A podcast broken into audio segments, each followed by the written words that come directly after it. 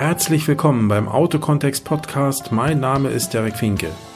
Hier geht es Woche für Woche um Themen wie Strategie, Marketing, Werbung, Trends oder auch Digitalisierung in der Automobilbranche. Vielen Dank, dass ihr dabei seid und euch die Zeit nehmt. Ich freue mich auf euch und lasst uns einfach anfangen. Herzlich willkommen zurück hier beim Autokontext Podcast von und mit Derek Finke. Ich grüße euch. Das heutige Thema dreht sich um Allianzen und um Kooperationen. Soll heißen, wie kann ich zum Beispiel als Autohaus mit anderen Autohäusern oder auch mit anderen Marktteilnehmern, das müssen also nicht nur so mal Brancheninsider sein, das können eben auch externe Partner, externe Anbieter sein, die mit Auto ansonsten vielleicht weniger zu tun haben, wie kann ich mit denen vielleicht eine Allianz bilden oder eine Kooperation aufbauen, die beiden Seiten in irgendeiner Form zusätzliches Geschäft bringt? Das kann bestehendes Geschäft sein, was man erweitert. Das kann aber eben auch wirklich völliges Neugeschäft sein, von dem beide Seiten in irgendeiner Form etwas haben. Ich denke, wenn man sich heute mal die äh, Unternehmenslandschaft anschaut, auch auf Konzernebene, gerade bei den Autoherstellern, dann wird man feststellen, dass da immer mehr Hersteller auch miteinander kooperieren.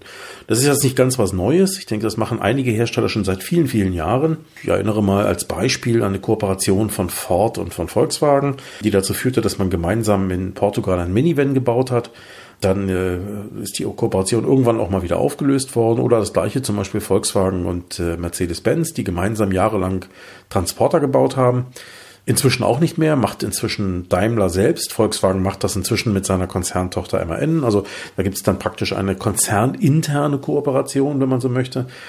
Innerhalb des Volkswagen-Konzerns als gutes Beispiel ist es natürlich auch so, wenn ich mir ansehe, Porsche Cayenne, Audi äh, nee, Q8 ist das, glaube ich, Audi Q8, Audi Q7, VW Touareg, das sind alles Fahrzeuge, die mehr oder weniger auf demselben Grundmodell auf derselben Plattform basieren und dann eben kooperativ äh, gebaut werden. Oder jetzt Volkswagen wieder mal zusammen mit Ford in einer Kooperation. Also das sind alles Sachen, die sind jetzt keine Neuerfindung, im Grundsatz jedenfalls nicht.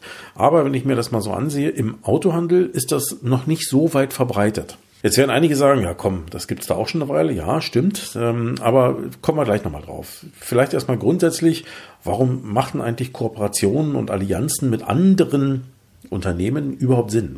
wo liegt eigentlich der Hintergrund dafür? Und wenn ich mir mal das Thema Digitalisierung im weitesten Sinne ansehe, also alles, was in irgendeiner Form mit diesem Thema zu tun hat, dann kann ich mir gut vorstellen, dass es auch da sinnvoll sein kann, mit anderen zu kooperieren. Warum?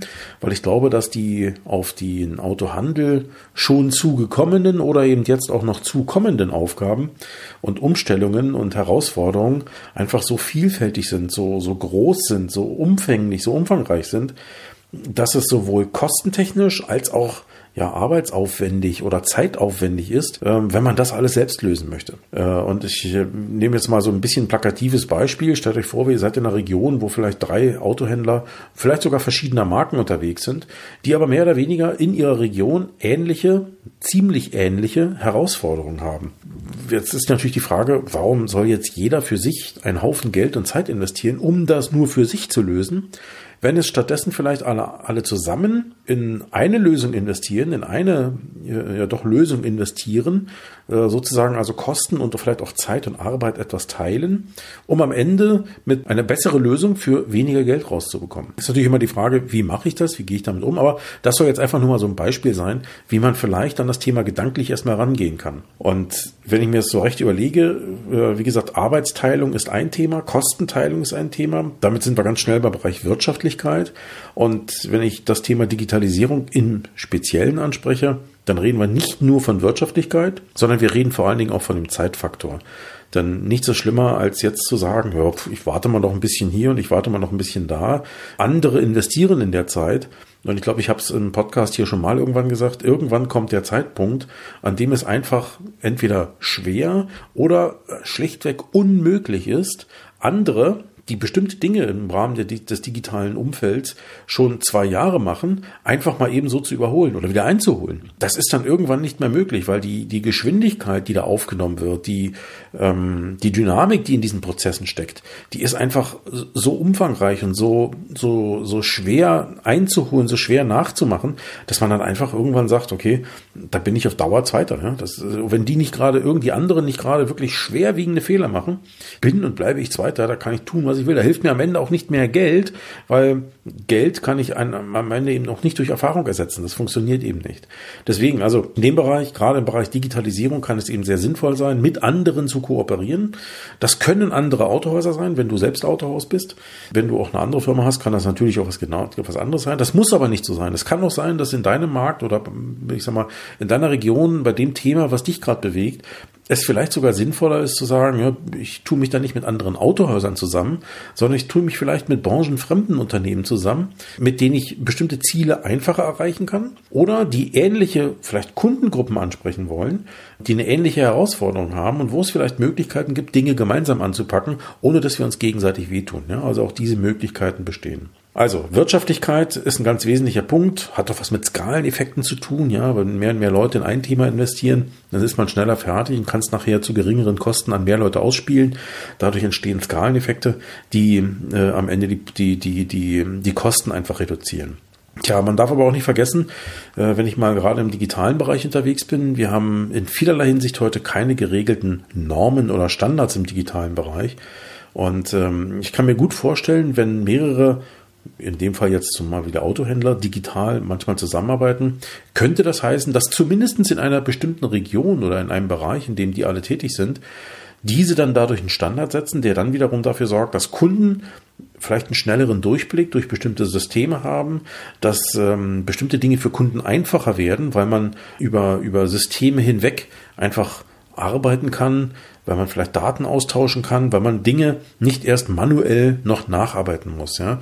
Also auch das kann ein Thema sein.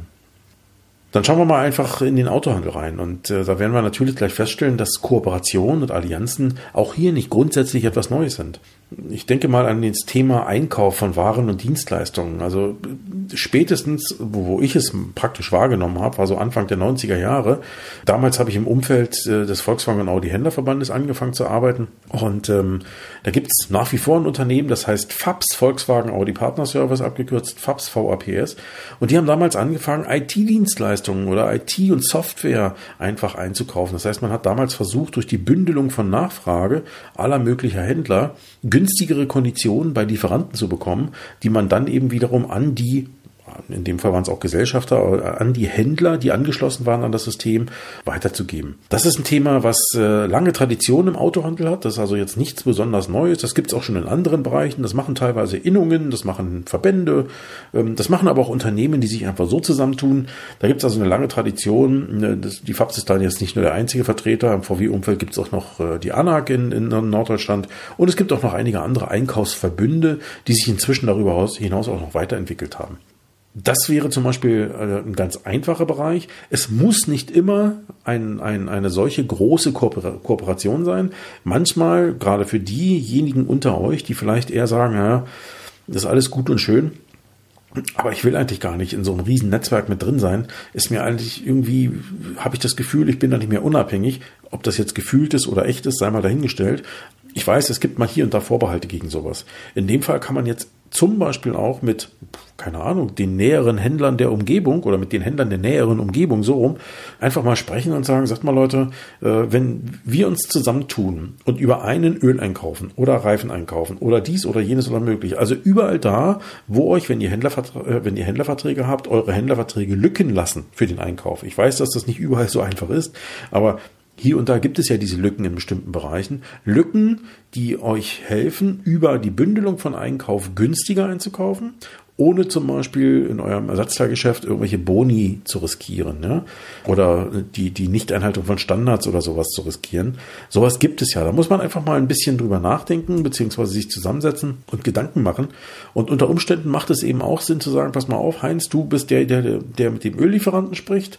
Und äh, Franz, du bist der, der mit dem Reifenlieferanten spricht und ich bin der, der mit dem XY-Lieferanten spricht. So. Und dann versucht man für diese drei, vier, fünf, wie viel auch immer es sein mögen, einfach mal äh, einen Ticken weit günstigere Konditionen rauszubekommen. Und den alten Spruch kennt ihr, der, der, der Gewinn des Kaufmanns liegt im Einkauf. Das ist, denke ich, immer noch so und das kann man hier auch tun. Aber denkt bitte auch darüber nach, es geht nicht nur um Waren, jetzt habe ich gerade von Waren gesprochen, es geht genauso um Dienstleistungen. Also auch Dienstleistungen kann man über den Weg günstiger einkaufen. Ich nenne mal ein Beispiel. Warum, warum bringt jeder individuell vielleicht einen Trainer ins Haus? Ja, also es gibt unter Umständen bei allen Betrieben der Region ähnlichen Bedarf, keine Ahnung, bestimmte Schulungen durchzuführen. Und äh, wenn jetzt jeder selbst einen Trainer einkauft, ja, dann, ne, dann muss jeder selber mit dem irgendwelche Deals machen. Äh, wenn ich aber insgesamt einen Trainer für keine Ahnung, wie viele Betriebe beschäftige, erstens freut den das, weil der eine hohe Auslastung hat und zweitens ist der dann auch bereit, natürlich preislich dem gesamten Konsortium der Nachfragenden etwas entgegenzukommen. Und das heißt für euch alle dann wieder, ihr zahlt am Ende weniger. Ja? Der Trainer ist happy, weil er eine, eine, eine, eine große Auslastung über einen festen Zeitraum hat und äh, vielleicht bestimmte Dinge immer nur einmal vorbereiten muss, die dann für alle gleich ausgespielt werden können. Und ihr habt den großen Vorteil, dass ihr ein vernünftiges Training, was ihr euch sonst vielleicht gar nicht geleistet hättet, wenn es euch zu teuer gewesen wäre, äh, euch aber leisten könnt und leisten wollt und einen Teil der Kosten dann eben wenn du so willst, teilen kann. Also auch das wäre zum Beispiel ein Punkt, den man mal ins Auge fassen kann. Ich weiß, dass äh, in der Branche hier und da sehr viele Vorbehalte gegen solche Dinge bestehen. Warum? Weil man sich natürlich seit Jahren kritisch beäugt, ähm, insbesondere Händler einer Marke, also immer wenn es Intrabrand läuft, ja, geht's immer ganz schnell dagegen, soll heißen, nee, mit dem rede ich nicht, der macht ja hier die Preise kaputt, ja. Das sind alles so Sachen, die ich kenne. Muss man sich überlegen, ob das immer noch der richtige Weg ist. Ansonsten, wenn man das kulturell oder menschlich nicht hinbekommt, aus welchen Gründen noch immer, okay, dann muss man vielleicht mal den anderen Händler fragen, den der anderen Marke, ob es da nicht irgendwo Anknüpfungspunkte gibt. Aber ich kann euch nur empfehlen, geht da offen ran, versucht äh, Wege zu finden, euch da anders aufzustellen und über diesen Weg dann eben ähm, nicht nur Geld zu sparen, sondern eben auch Zeit zu sparen, wenn man so will. Auch wenn man, ich weiß, Zeit kann man nicht sparen im klassischen Sinn, aber Ihr habt am Ende die Zeit, die ihr sonst da in individuelle Vorbereitungen stecken müsstet, vielleicht ähm, äh, in dem Sinne übrig, um euch wieder um andere nützlichere Dinge zu kümmern. Ja, so könnte man es am ehesten sagen. Wenn ich mal an das Thema Marketing denke oder auch insbesondere digitales Marketing, warum zum Beispiel sollte ich nicht ähm, ein sogenanntes, Agentursharing durchführen? Also warum sollen sich nicht mehrere Händler eine Agentur teilen? Oder warum sollen sich nicht mehrere Händler zum Beispiel Mitarbeiter teilen? Nimm mal ein Beispiel. Ähm, es gibt vielleicht in deiner Region fünf, sechs, sieben, zehn unabhängige Händler, die also nicht unbedingt äh, einer großen Gruppe angehören, sondern vielleicht alle eigenständig sind und so jeder vor sich hin mokeln. Ja?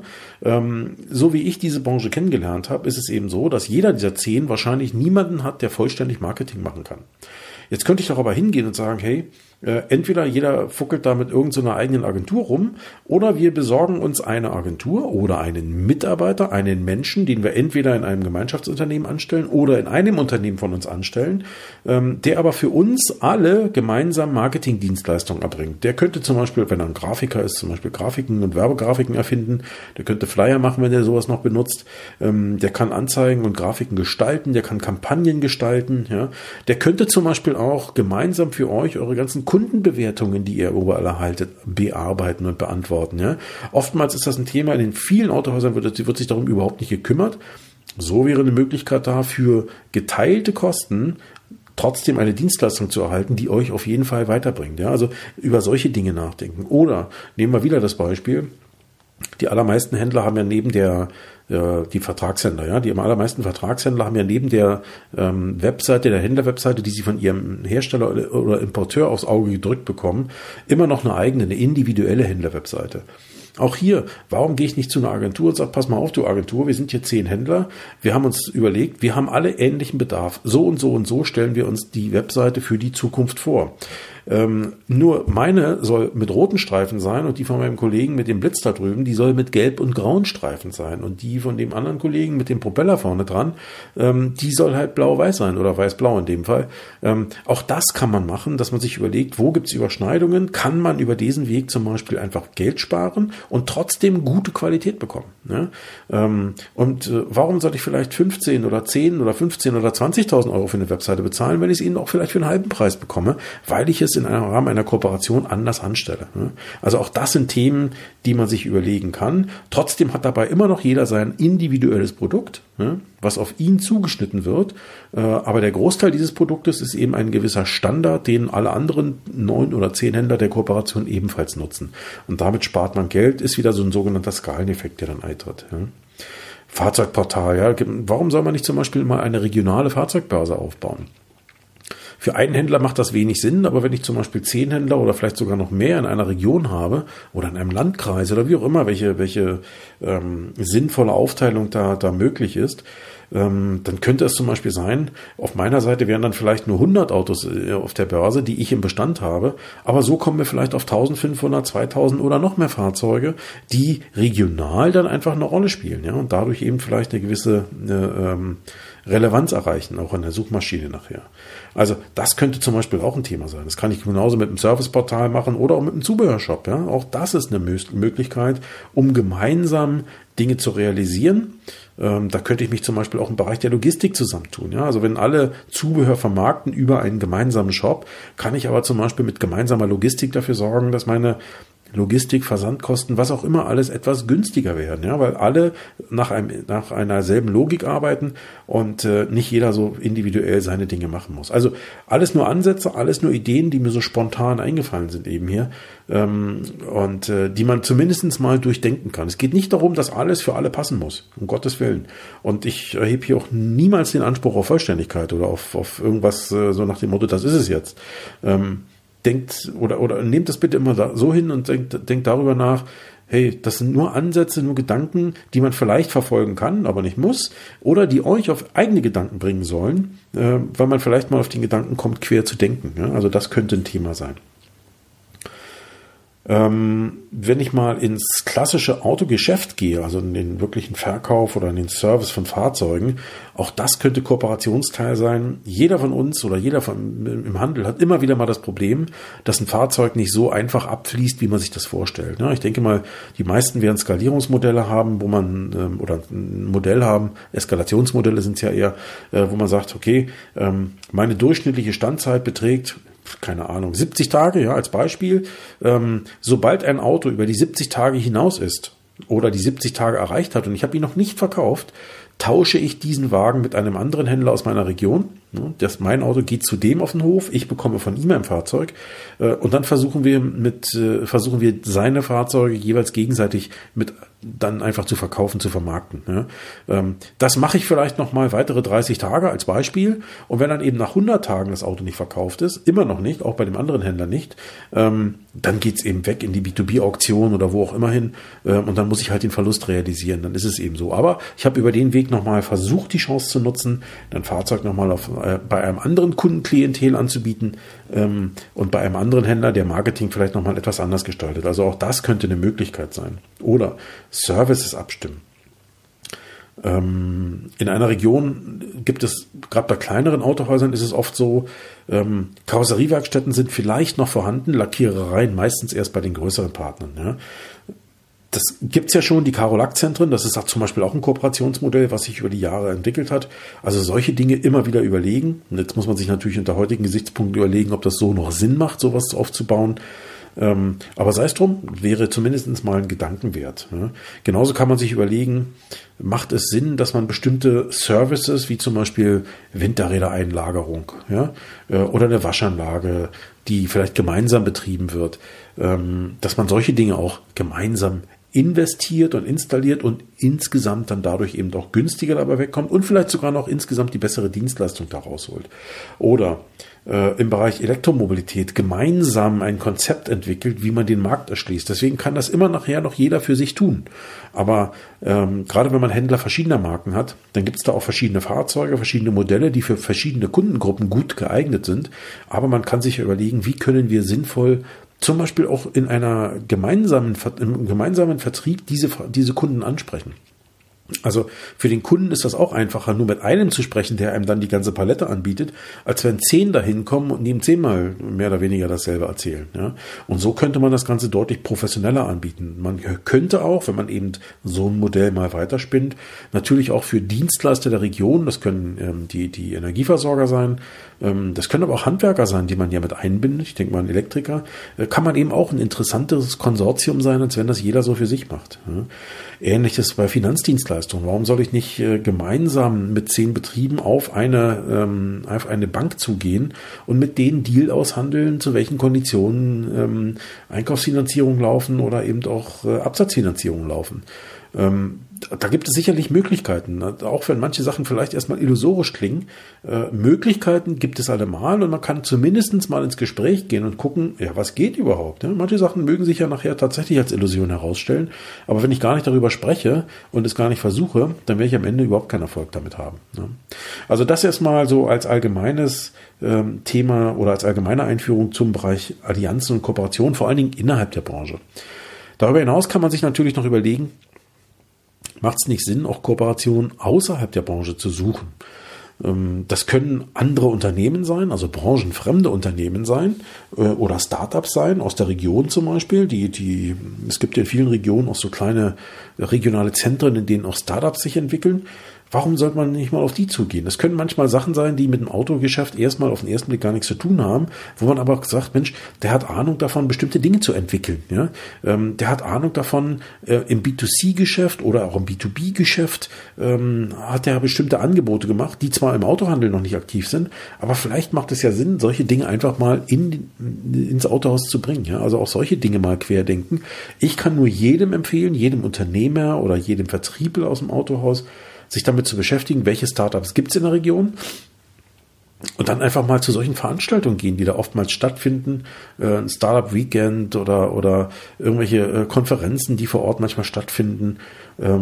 Das sind alles Dinge, einfach mal hingehen, informieren, sich, sich mal Eindrücke mitnehmen, Leute kennenlernen, mal, mal lernen, darüber mehr lernen und erfahren, was die so machen und sich dann fragen, Mensch, gibt es da nicht irgendwo eine, eine Anknüpfungspunkte? Äh, kann man da nicht etwas gemeinsam machen und auf die Füße stellen, wovon beide Seiten in irgendeiner Form profitieren? Ja, ich habe jetzt hier kein Paradebeispiel, aber mir geht's ja nur darum, euch dazu anzustiften, solche Dinge dann eben auch zu tun ein anderes Beispiel, Carsharing, ja, auch da kann man was tun. Ähm, man kann Vertriebskooperation eingehen.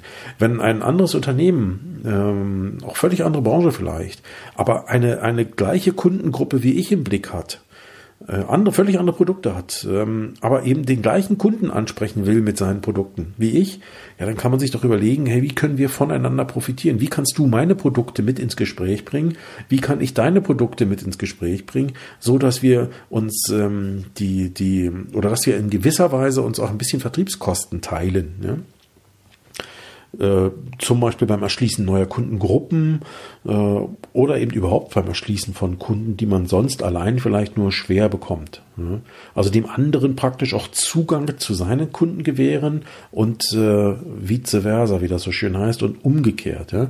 Ähm, auch da wieder Ausbau der E-Mobilität. Da ist noch so viel, so viel Potenzial im Markt, was nicht ausgeschöpft wird, äh, was aber schon ausgeschöpft werden könnte, wenn man sich darum kümmert. Und auch dafür sind sicherlich Allianzen und Kooperationen notwendig. Ich hatte es eben schon gesagt, die, die, die Energiewerke vor Ort, beziehungsweise die Händen, auch das Handwerk, damit kann man schon einiges machen.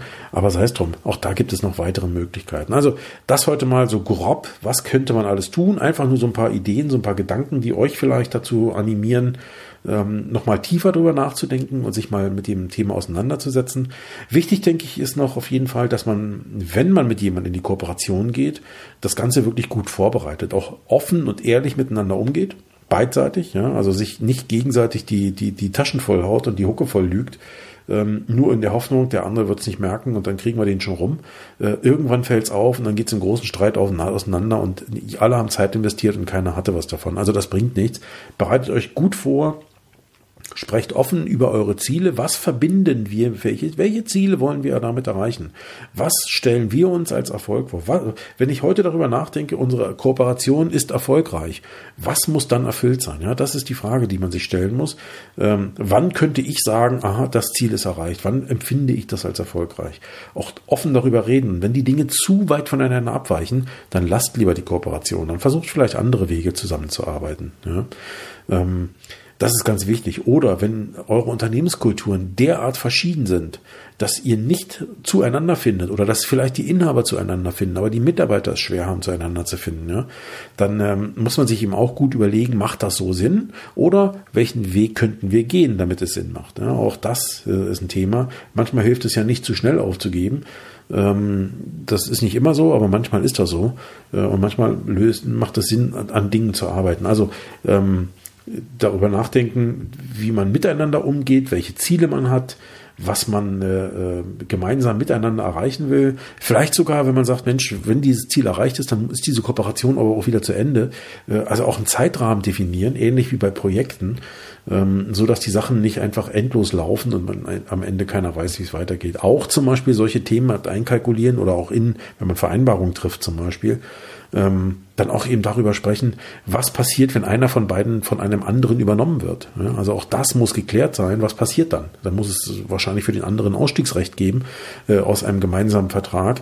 Ähm, auch das muss geklärt sein. Also solche Dinge ganz offen angehen und ja, und äh, transparent miteinander umgehen. Ich glaube, da ist noch viel Potenzial im Markt, was nicht ausgeschöpft ist. Und wenn wir uns überlegen, wir sind im Autohandel in einem Markt, der nicht mehr wächst, ähm, wir sind in einem umverteilenden Markt, wo es, wo es am Ende oftmals zu Lasten der Renditen geht. Das ist ja schon seit Jahren so. Und ich glaube, da ist noch möglich, da, da gibt es noch Möglichkeiten, auch äh, Wachstum zu erzielen, wenn man einfach mal neue, andere Wege geht. Also die ausgetretenen Pfade verlässt und sich mal Gedanken macht, was kann man eigentlich noch alles tun. Also das mal so als, äh, als Gedankenspritze hier ähm, an diesem Montag. Ich hoffe, ihr habt, äh, konntet daraus ein bisschen was mitnehmen und äh, macht euch jetzt eure Gedanken. Wenn ihr dazu Fragen habt, wenn ihr irgendwo sagt, ja, Mensch, ist ja alles ganz nett, aber wie meinst du das denn? Ähm, oder an der Stelle komme ich nicht weiter oder kannst du mir da mal erklären, ruft mich an, schreibt mir eine E-Mail, meine Kontaktdaten findet ihr auf meiner Webseite. Ähm, ich bin äh, zwar nicht offiziell hier als Berater unterwegs, aber ich unterstütze euch gern einfach mal nur durch Diskussion. Das reicht ja schon, wenn man mal darüber spricht.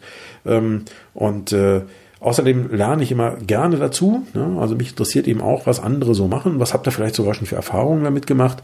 Ähm, und äh, das würde mich einfach interessieren. Insofern vielen Dank, dass ihr heute dabei wart. Äh, eins vielleicht noch zum Abschluss.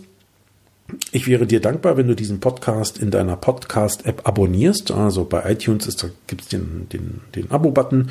Bei Spotify muss ich ehrlich gestehen, weiß ich es gar nicht genau. Ähm, Mach das, dann kriegst du jeden Montag automatisch die nächste Folge reingeschenkt.